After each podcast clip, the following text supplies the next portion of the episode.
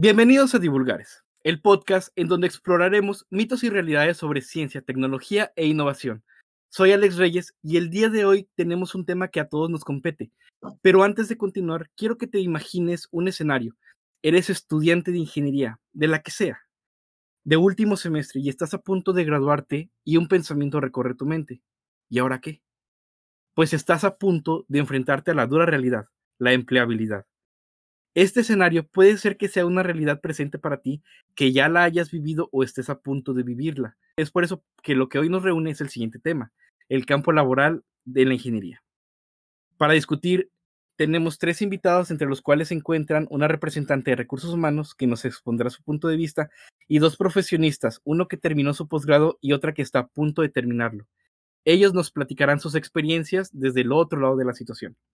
Primero que nada, demos la bienvenida a la licenciada Daniela Luján, actualmente consultor senior de adquisición de talento. Ella será nuestra representante de recursos humanos. Daniela, ¿cómo estás? Hola, mucho gusto. Muy bien, muchas gracias. ¿Y ustedes qué tal? Muy bien, muchas gracias. Alex Paul Erdmann, egresado en el 2018 de la maestría, de ciencias de la maestría en Ciencias de la Ingeniería Eléctrica con especialidad en sistemas eléctricos de potencia por la Facultad de Ingeniería Mecánica y Eléctrica de la Universidad Autónoma de Nuevo León. Actualmente trabaja como ingeniero en desarrollo eléctrico. Alex, Tocayo, ¿cómo estás? Hola, Tocayo, ¿cómo estás? Muy bien, pues muchas gracias por invitarme a, participar en este foro en donde podamos ayudar a todos los estudiantes eh, pues a, sacar todas las dudas que tengan, ¿no? Y esperamos podamos colaborar para que tomen una buena decisión en su trayectoria profesional. Excelente, muchas gracias.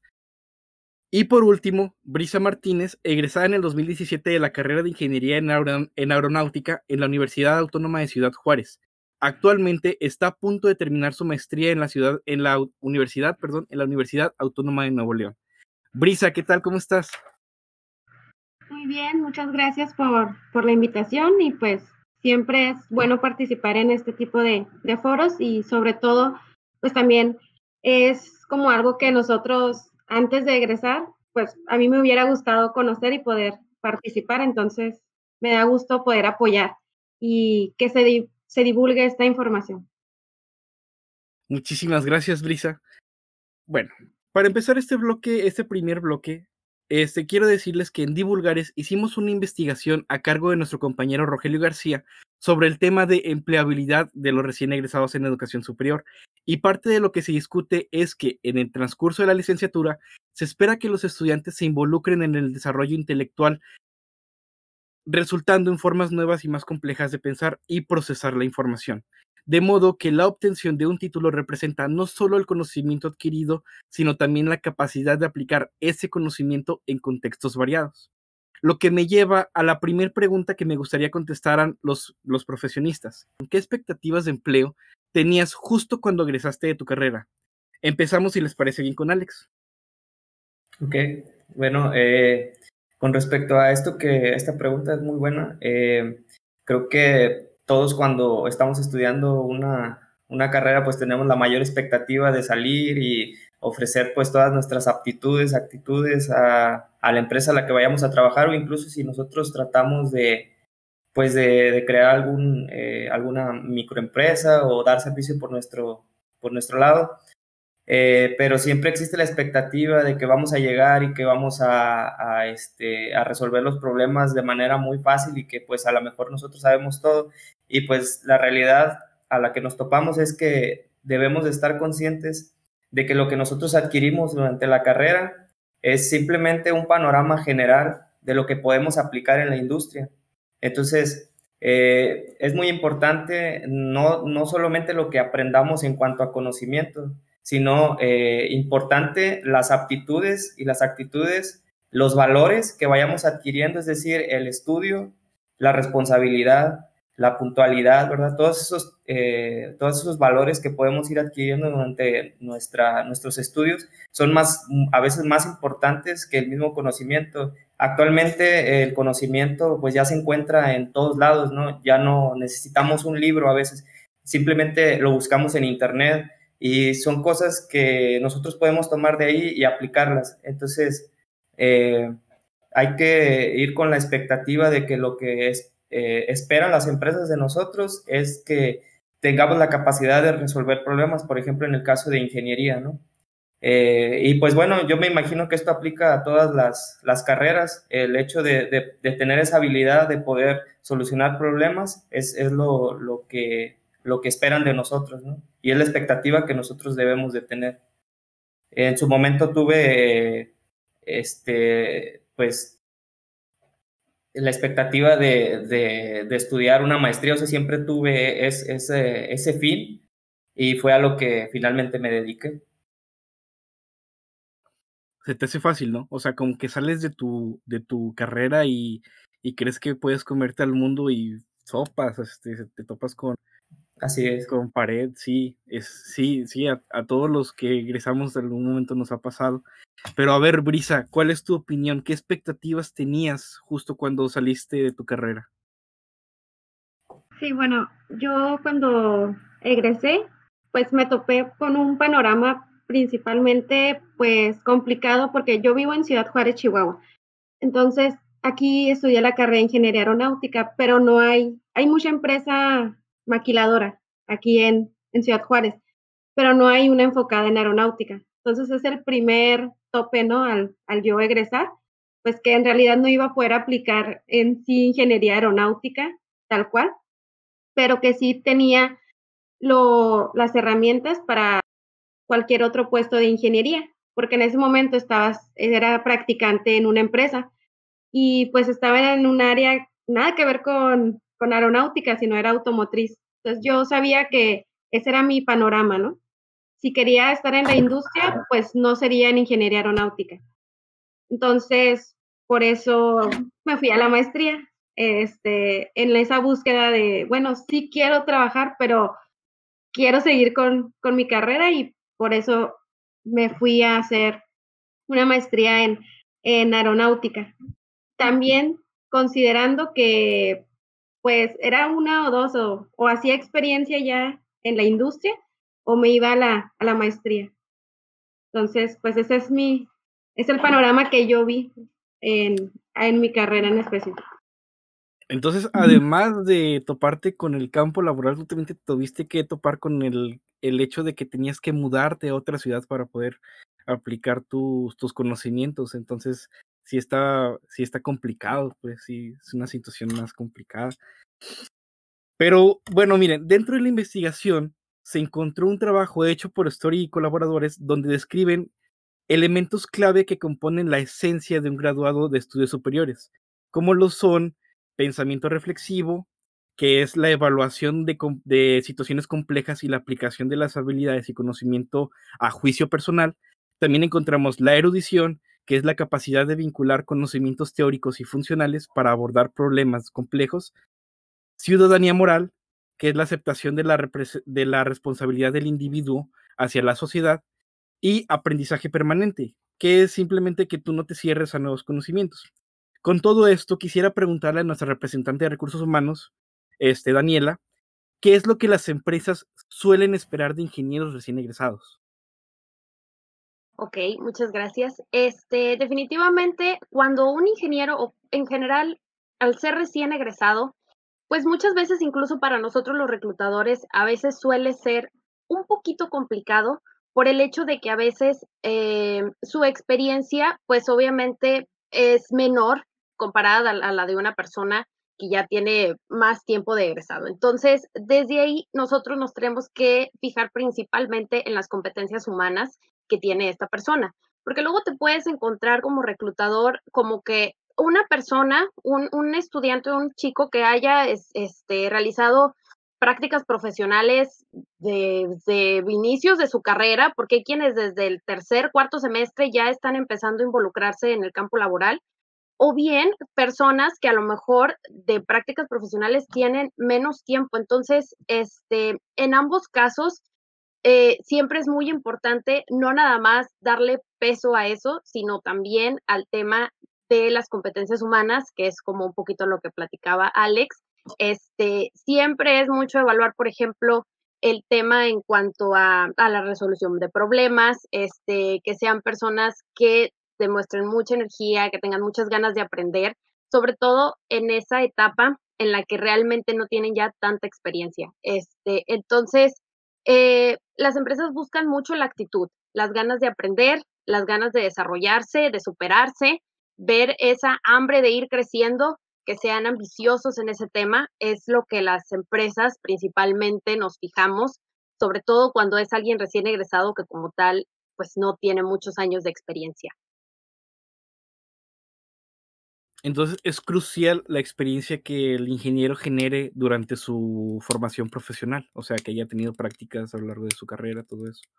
Sí, sí es muy importante porque pues muchas veces las empresas sí buscan que tenga a un poquito, o sea, que ya se haya involucrado algo en el ámbito profesional. Este, que de perdido sean seis meses de prácticas, una cuestión así, sí buscan que tengan ya un poquito de esa experiencia, que se hayan empapado un poquito en esos temas. Y también, por supuesto, si a lo mejor lo comparamos, uno que tenga que haya hecho prácticas desde inicios de su carrera a uno que haya sido nada más al final o tenga unos seis meses, pues que lo pueda complementar con otras cuestiones. Por ejemplo, con cursos de capacitación. Este, me acuerdo que mucho las empresas buscan que conozcan, por ejemplo, de, de programas de SolidWorks, AutoCAD, etcétera. Entonces, que esta persona, si a lo mejor no le ha tocado aplicarlo en el ámbito profesional, pues al menos que se haya metido un cursito pequeño, o sea, que tenga como que esas bases de que, bueno, no lo he aplicado en el ámbito profesional, pero lo estudié,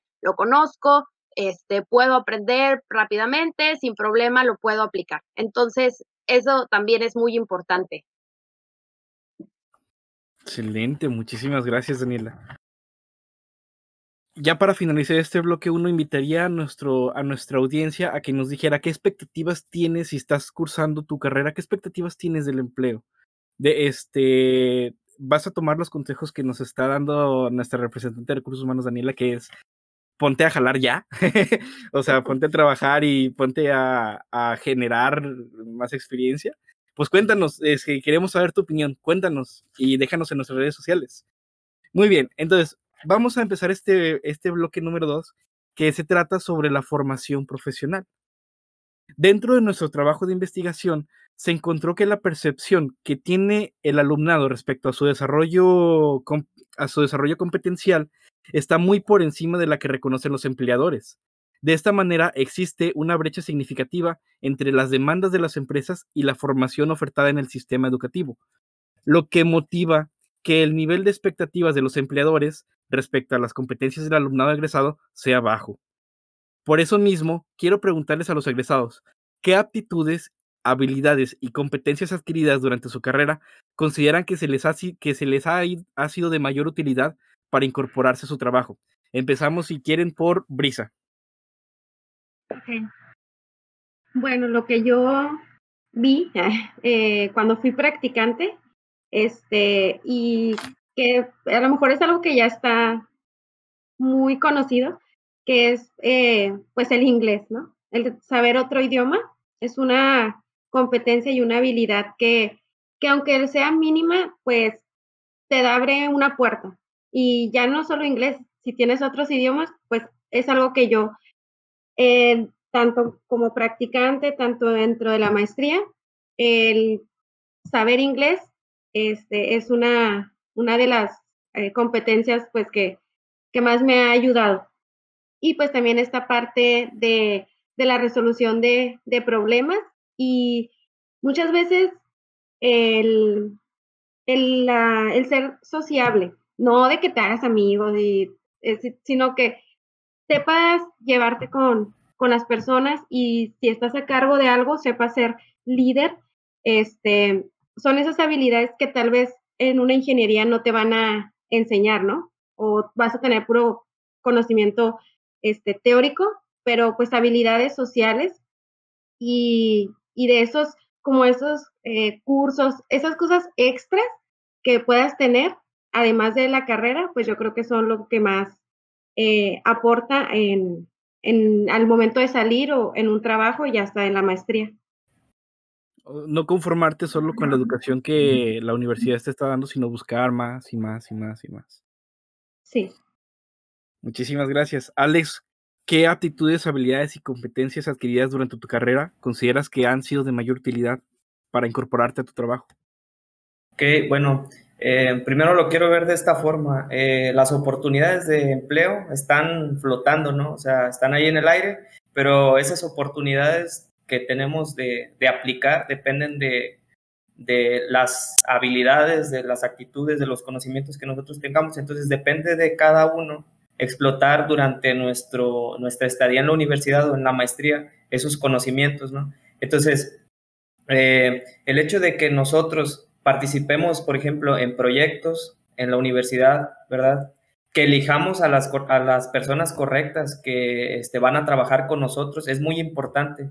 O sea, si yo como estudiante soy bueno y este, me junto con personas que también son buenas, pues vamos a llegar a, un nivel de, de, este, de, conocimientos muy, muy grande, ¿no? Entonces, yo creo que eh, eh, subir, para subir la expectativa que tienen las empresas hacia nosotros cuando somos recién egresados, pues si no podemos ofrecerles como tal, a lo mejor tener prácticas profesionales o haber tenido eh, empleos previos, pues es la participación, como digo, en proyectos, en el desarrollo, no sé, de alguna herramienta para la universidad. Cada proyecto que nosotros hacemos en nuestras materias ayuda mucho, ¿verdad? Y eso también nos puede servir de información que nosotros podemos plasmar en nuestros currículums. Al final de cuentas, lo que la empresa quiere es, este, eh, pues, adquirir al mejor recurso humano, ¿no? Entonces, eh, eh, es muy importante también lo que comenta este, Brisa, de los idiomas. hay que estar al tanto de, de, estudiar algún idioma, ya no solo inglés, a lo mejor ya estudiar otro idioma como alemán, francés, no sé, ¿verdad? Pero eso ya depende de cada quien. También es muy importante las experiencias que podamos tener en cuanto a estancias internacionales. Todo eso nos puede abrir este, más amplio nuestro panorama y poder ofrecerle a, esta empresa donde nosotros estamos aplicando, pues, este, eh, mayores conocimientos y pues ellos lo van a ver este, como, como una buena expectativa hacia nosotros si nos contrataran. Entonces creo que eso es lo más importante. Sí, este, totalmente de acuerdo, Alex. Pero miren, por otra parte, lo que el contexto universitario considera competencias específicas del ámbito profesional, para los empleadores es la preparación conceptual y técnica que se presupone ha adquirido el candidato durante la formación universitaria, pero no las entienden como competencias. Los empleadores valoran, pero valoran principalmente las competencias genéricas, concretamente las competencias interpersonales, como el trabajo en equipo, sistémicas, este, como el liderazgo, y en menor medida las instrumentales. Con lo anterior, me gustaría saber qué opina este, Daniela, que es nuestra representante de recursos humanos, qué características de la formación profesional de los ingenieros son las más valoradas por los empleadores. Ok, creo que definitivamente eh, tomando también por ahí las respuestas que compartieron, este, tanto lo que comenta Alex, lo que comenta Brisa, sí es muy importante. Eh, y por ejemplo, en respuesta a esa pregunta, como tal, si bien es cierto que muchas veces la cuestión técnica con personas recién egresadas a veces pudiera pasar un poquito a segundo plano porque pues también se comprende, como comentaba Alex, de que bueno, a veces a lo mejor no tienen como tal muchísima experiencia en prácticas profesionales o trabajos anteriores, pero cuando vemos ese tipo de cuestiones como, oye, pero sus proyectos, este, era alguien que participaba mucho en cuanto a la, en cuanto a su carrera profesional, este, en el tema por ahí, eh, oye, pues está siempre buscando meterse a cursos y todo eso es información que se plasma en el tema del currículum y que claro que en la entrevista también se platica.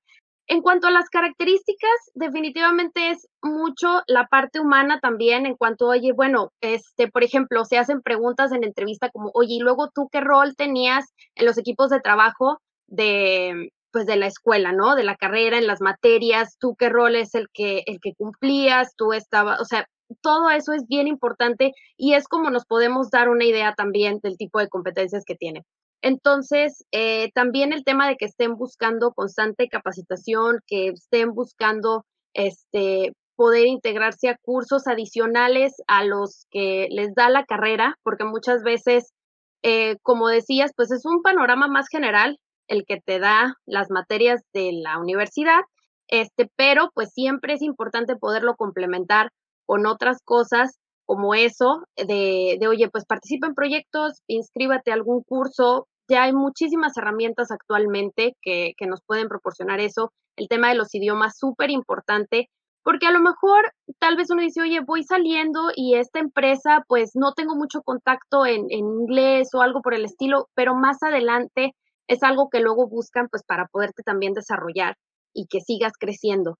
Este, entonces creo que también el tema en cuanto a pues saber el, que, que eres sociable, las habilidades de comunicación que tiene la persona, porque también nos puede dar un panorama de, ok, qué tanta facilidad tiene para, pues por ahí para este, platicar, eh, hacer equipo, este, transmitir ideas, etcétera. Excelente, muchas gracias. Mucho cuando empezamos recién en el campo laboral, pues nos damos cuenta que somos muy principiantes, ¿no? Entonces, sí tener todas estas, estas habilidades y todo lo que, lo que mencionan es muy importante. Pero yo le extiendo esta pregunta a nuestra, a nuestra, a nuestra audiencia. Que si ya están en el campo laboral, ¿qué aptitudes, qué habilidades consideran ustedes que, es la, que son las más importantes? Nos gusta saber, nos gustaría este, y nos interesa mucho saber su opinión. O si estás en la carrera, cuéntanos este, qué es lo que opinas sobre todo lo que han dicho tanto nuestros profesionistas como nuestra representante de recursos humanos, que es información muy valiosa. Yo quisiera haber tenido esta información hace algunos ayeres para, para poder este, incursionar en el ámbito laboral. Y bueno, vamos a entrar a este bloque número 3, que es la adaptación del empleo durante la pandemia, que es un contexto actual que a todos nos ha afectado, porque ya estamos hablando, pues es una pandemia mundial, todos la estamos viviendo, es nuestro contexto compartido. Y bueno, sabemos que la situación actual derivada de la pandemia de, por la enfermedad COVID-19 ha ocasionado cambios radicales en muchos aspectos de la vida de las personas. Es por eso que lo quisiera, quisiera preguntarle a nuestros profesionistas, ¿la pandemia ha cambiado la forma en la que realiza su trabajo? ¿Qué tipos de adaptaciones se hicieron? Empezamos, si ustedes quieren, por Alex. Ok, eh, es súper importantísimo este tema. Eh, yo hace más o menos un año que estoy de, de home office por todo esto de la, de la pandemia, ¿no? Eh, es un tema algo complicado el estar desde tu casa realizando trabajo, requiere mucho compromiso, mucha responsabilidad. y bueno, lo voy a tratar más del tema de qué, qué me dio la, la carrera y la maestría, ¿verdad? Para poder sobrellevar esto. Creo que es muy importante eh, el hecho de estudiar un posgrado, por ejemplo, en mi caso, eh, porque en él se desarrollan todavía aún más las, las, habilidades y las aptitudes que adquiriste a lo largo de la, de la licenciatura, ¿no? El hecho de tener eh, un tema por investigar y de llevarlo a cabo bajo tu, tu, tu cuenta, o sea, tú llevarle un seguimiento continuo, pues te da la habilidad de que en un trabajo tú puedas llevar múltiples proyectos, ¿no? Eh, en, en, un mismo tiempo. Entonces, sí, sí te, te ayuda mucho en eso, eh, la parte de, de estudiar una, una, maestría, en la parte de investigación, de, pues, no sé, creación de documentos, de este, hacer resúmenes, eh, hacer mapas este, donde podamos ver la información de una manera más clara, trabajar con gráficos y todo eso, ¿verdad? Entonces, todo eso te ayuda a sobrellevar este tema de la pandemia. seguramente muchos de los egresados, tanto de licenciatura como de maestría, pues están en esta situación actualmente y seguramente entenderán que es difícil, este, pues tener esas, este, esa responsabilidad de llevar el trabajo día con día, ¿no? Porque no hay nadie que te esté vigilando y eso es, es una de las habilidades que tú desarrollas cuando estás estudiando un posgrado, ¿no? Eh, mucho depende de lo que uno hace por su cuenta y, los avances tú se los entregas a tus, a tus asesores, ¿no? Lo mismo sucede acá, tú debes de presentar esos avances pues a, tu jefe en un dado caso, ¿no? Entonces, este, sí, sí es un tema complicado esto de la, de la pandemia, pero esperemos que pues traten de aplicar eh, las instituciones educativas algunos programas que ayuden a, sobrellevar este tipo de, de situaciones, ¿no? Sí, definitivamente fue un cambio radical y ya, ya un año de, de, de esos cambios, ya pues prácticamente es nuestra, como le llaman, nueva normalidad. Pero a ver, este, Brisa, cuéntanos cuál es tu experiencia respecto a los cambios que ha hecho la pandemia en tu ámbito laboral. Bueno, pues principalmente yo estoy, estoy terminando mi maestría, entonces pues apenas estaba ya prácticamente terminé, solo pues es la presentación, ¿no?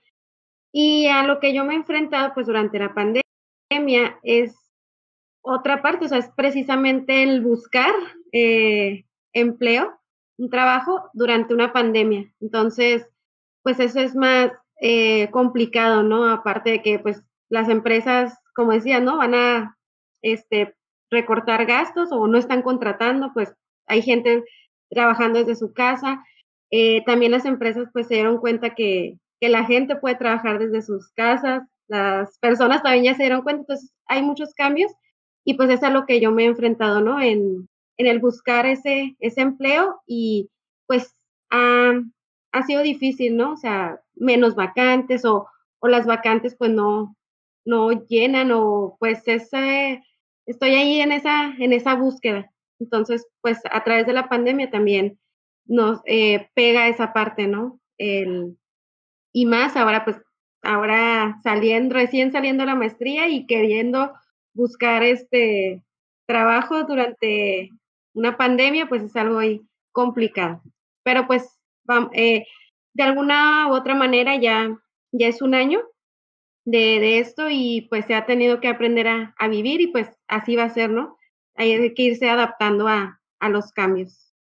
Sí, tampoco hay que olvidar que este, todo esto de la pandemia también ha afectado a las personas que buscan trabajo, pero en cuanto a, tu educación de posgrado, ¿te afectó considerablemente? Este, ¿Cómo te afectó en el posgrado? Así brevemente.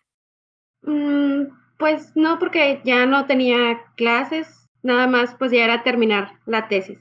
Entonces, eh, por parte del posgrado, pues no, no, ah, que, no hubo problema. Eso, ¿eh? qué, qué, bueno, que, o sea, qué bueno no. que te tocó en la parte de la, la, escritura de tesis. Sí. Pero miren, bueno, es, no, no es un secreto que, y como lo mencionaba también Daniela, no es un secreto que la pandemia trajo una considerable caída de la economía y por eso las empresas decidieron cuidarse más y reducir sus gastos. Entonces, a, a Daniela, ¿Han cambiado los criterios de contratación de ingenieros por los retos impuestos por las pandemias? ¿Cómo ha sido esta nueva contratación en esta nueva normalidad? Pues como tal, eh, no ha cambiado mucho los criterios en el sentido de que, o sea, seguimos buscando que tengan como las mismas competencias, la experiencia y demás, pero claro que es un poquito distinto la manera en que nosotros ya realizamos la entrevista desde el hecho de que pues es a través de una pantalla, es una entrevista por videollamada y hay muchas cosas que luego ya no podemos ver como un poquito del, del este, por ejemplo, del lenguaje corporal de la persona, este, entonces se atraviesan muchas otras cosas que, luego pues sí hacen que sea un poquito complicado detectar algunos otros detalles, ¿no? Este, sin duda alguna se busca y también es parte de lo que luego uno tiene que como indagar un poquito más y es el tema de, oye, bueno, eh, el nivel de compromiso que tiene la persona, poder evaluar que, que sepan trabajar este, desde lejos, como, oye, bueno, o sea, no vas, vas a estar sin supervisión, este, cómo, cómo poder evaluar eso, de que vas a poder cumplir con tus tareas, con tus actividades, con lo que te toca, sin tener a una persona que como tal esté ahí viéndote. Este, entonces, sí, ese es un tema que es un poco de lo que comentaba Alex, este, es un tema bien importante porque luego también te topas con que a lo mejor los ingenieros en algunas áreas sí les toca ir presencialmente a la planta, este, porque se siguen involucrando en ciertos procesos y demás que, que, requieren que estén ahí. Pero pues bueno, cuando no es así, cuando pueden hacer el trabajo desde casa, pues hay que fijarse en otras cosas como eso, del compromiso, oye, de, perdón, de cómo este, trabaja, eh, si puede desenvolverse, si todo ese tema es bien importante, tanto si es alguien que va a ser como líder de algún equipo, de que, oye, bueno, y el micromanagement, macromanagement o temas de, este, bueno, si tú vas a estar reportándole a alguien más, ¿cómo eres en ese tema? Entonces sí, es, sí cambió un poquito en eso. Oye, y brevemente te platico, o sea, por ejemplo, yo fui contratado en periodos de pandemia, en donde estoy trabajando actualmente, y la comunicación sí ha sido mucha, pero ha sido virtual. Es decir, yo no conozco a mi jefe ni a mis jefes en persona. Entonces, y ella y he estado trabajando ahí durante seis meses. Entonces sí pasa, sí pasa dentro del ámbito que hay personas que no conocen a su jefe y han estado ya meses trabajando para la empresa. Sí, claro, definitivamente es, o sea, es muy común, sobre todo porque, pues, si te te contratas en este tiempo de pandemia, pues, no hay una como necesidad de que vayas a la planta o a la empresa, a las oficinas. Entonces, sí, sí pasa eso de que no conocen a sus compañeros, que todo ha sido virtual, este, y pues ahora que mencionas lo de la comunicación, pues claro que eso también bien importante, que tenga buenas habilidades de comunicación, pues porque ahora todo es de esta manera, ¿no? Desde de lejos. Sí, está ahí en, pues sí, una nueva normalidad a la que, a la que nos estamos acostumbrando. Bueno, muchísimas gracias por sus opiniones y queremos saber también la opinión de nuestro público. ¿Cómo cambió la pandemia su forma de vivir? Este, ¿Cómo la desafectó tanto en la escuela? ¿Estás estudiando? ¿Cómo te ha afectado? ¿De verdad estás sintiendo que aprendes? ¿O profesionista? ¿Tienes esta situación en la que no conoces a tu jefe? ¿Fuiste contratado en un periodo de pandemia y no lo conoces, ni a tus compañeros, ni nada?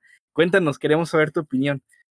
Vamos a entrar a este, a este bloque 4 que son los retos a futuros, ya una perspectiva más, más, este, más allá, más allá de todo este periodo de pandemia y todo eso. Y bueno, me gustaría también agregar un fragmento de nuestra investigación. Cuando se presenta un desajuste entre el número de egresados de las organizaciones educativas y la capacidad de absorción del sistema económico, surge el desempleo estructural. Este desajuste, al no ser una problemática exclusiva de los recién egresados, conlleva profundas deudas entre la formación académica y el sistema económico, lo que implica un déficit en la empleabilidad y en especial la ampliación de las limitantes para la inserción laboral de los egresados. Para nuestros profesionistas, ¿consideran que la condición actual eh, del campo laboral en ingeniería te proporciona condiciones de desarrollo profesional a largo plazo? Empezamos por Brisa. Considero que pues las oportunidades este, siempre están ahí. O sea, como el desarrollo este, para profesional, pues se, está, ¿no? Eh, yo creo que ahí ya depende mucho en el, en el puesto en el que te estés desempeñando, en pues también tu plan de vida, ¿no? O sea, tú qué quieres este, lograr o en el trabajo en donde estás, si te ves ahí a futuro, si te ves durante poco tiempo. Entonces, yo creo que el, en sí el campo laboral pues está así abierto pero va a depender mucho de, de la persona que, que busca, que, cuál es su plan de vida, cuál es este, cómo se ve en ese, en ese empleo en el que está, si se ve por poco tiempo, si se ve mucho, y también si hay oportunidad en ese, en ese empleo de crecer, porque hay trabajos donde te dicen, no, pues aquí, o sea, hasta aquí puedes llegar, ¿no? Y hay otros donde sí te dicen, bueno, con el tiempo puede que llegues a, a otro, a otro puesto o desarrollarte de otra manera, ¿no? Entonces yo creo que depende mucho, mucho de eso. Yo digo que pues las oportunidades ahí, ahí están y pues va a depender, ¿no? De, de, lo que buscas y de, pues sí, de la, de la situación en la que, te encuentres y más que nada de que pues sí es lo que quieres, ¿no? Si quieres seguirte desarrollando ahí. Entonces, así lo veo. Pues sí, sí, totalmente. A ver, a ver, Alex, tú que estás trabajando actualmente este, como ingeniero, este, cuéntanos, eh, ¿consideras que la condición actual del campo laboral en ingeniería te proporciona condiciones de desarrollo profesional a largo plazo?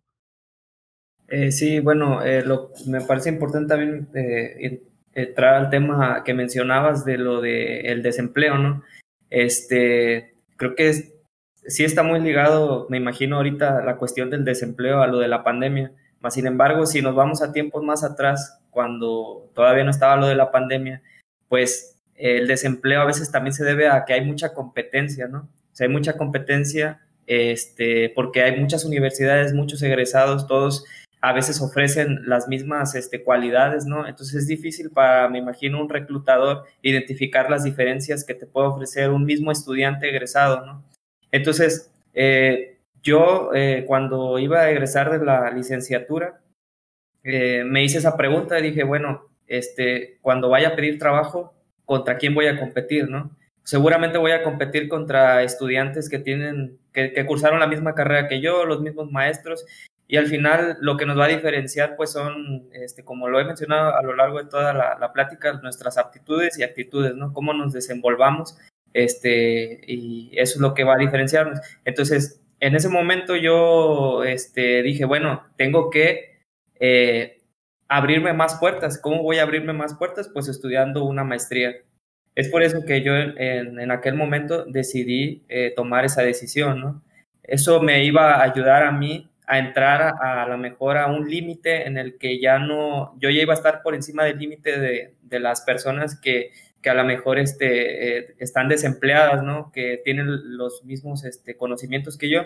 Y eso me va a permitir estar en un, en un rango más como este, selectivo, por así decirlo, de, de, este, de trabajos, o sea, ya puedes aplicar a más trabajos donde pidan a lo mejor una mayor este, especialidad o mayores conocimientos y eso me va, me va a permitir a mí alejarme de esa parte del desempleo, ¿no? Eso es lo que yo podría, este, eh, pues, pues eh, brindar como opinión. Respecto a, eso que mencionabas del desempleo. Sí, muy importante. Muchas gracias, Alex. Y bueno, encontramos también que la oferta de habilidades de los egresados han desarrollado en, en, su formación se encuentra desfasada con respecto a las demandas del mercado laboral. Y estos, estos desajustes entre el sistema formativo y las demandas laborales han conducido al desempleo de los egresados. A ver, dinos, Daniela, ¿cuáles son las perspectivas actuales y futuras sobre la contratación de los ingenieros? Ok, este, creo que sí, ha cambiado mucho, este, que es lo que platicábamos ahorita, el cómo, eh, como que los medios de contratación y demás, en lo que se fijan también las empresas, este, creo que como tal, pues siempre va a ser que vamos a ir buscando más de los recién egresados, de los ingenieros, pues la constante capacitación, este, todo el tema de la formación profesional también, eh, las aptitudes, las habilidades, que, tenga esta persona. Y sí va a ir cambiando porque también como comentaban, pues ya la oferta de ingenieros es, este, pues es mayor, hay, hay muchísimas universidades, hay muchísimos egresados de estas ingenierías, este, entonces siempre se va a buscar qué es lo que los hace por ahí eh, diferentes o que los haga destacar. Eh, los retos a los que se pueden enfrentar, pues es el cómo de ellos poder sacar el mayor provecho, por ejemplo, a la manera en la que ahora se están, eh, están teniendo su formación profesional, que está haciendo online y que pues es algo nuevo, que, que pues todavía se está mejorando. Entonces, el ellos poder aprovechar eso y también ver otros recursos para poder complementar esa formación, sobre todo con el esquema que se tiene ahorita de trabajo en las universidades, que todos sean las clases en línea, pues sí es muy distinto. Este, entonces, eh, creo que va a ser mucho que ellos sean personas autodidactas, que, que busquen por sí mismos las herramientas y, y pues creo que eso es lo que te podría comentar al respecto. O sea, eso es bien importante, sobre todo por los tiempos que estamos viviendo actualmente.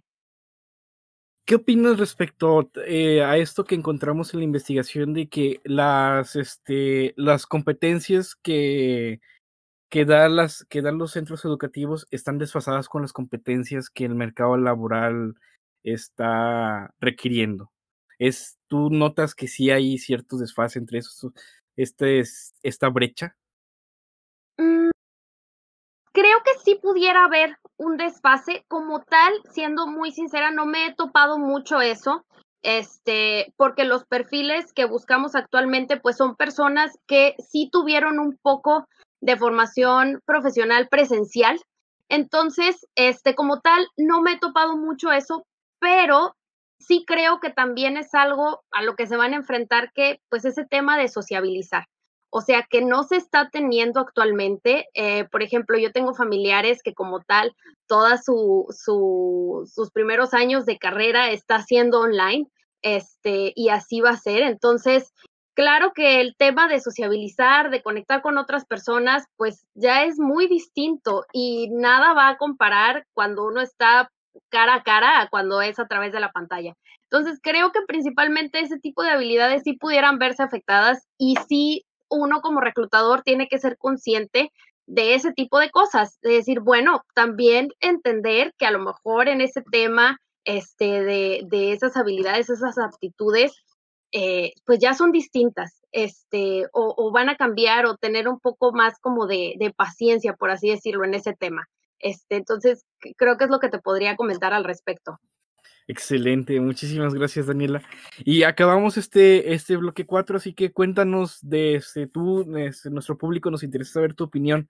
¿Cuáles crees tú que sean los retos a futuros a superar? ¿Cómo ves tú el campo laboral dentro de tu profesión? Cuéntanos, queremos saber tu opinión. Bueno, eso, eso concluiría todo. Muchísimas gracias por escucharnos hasta aquí. Quiero agradecer a, a Daniela, muchas gracias por, por, haber, por haber estado aquí.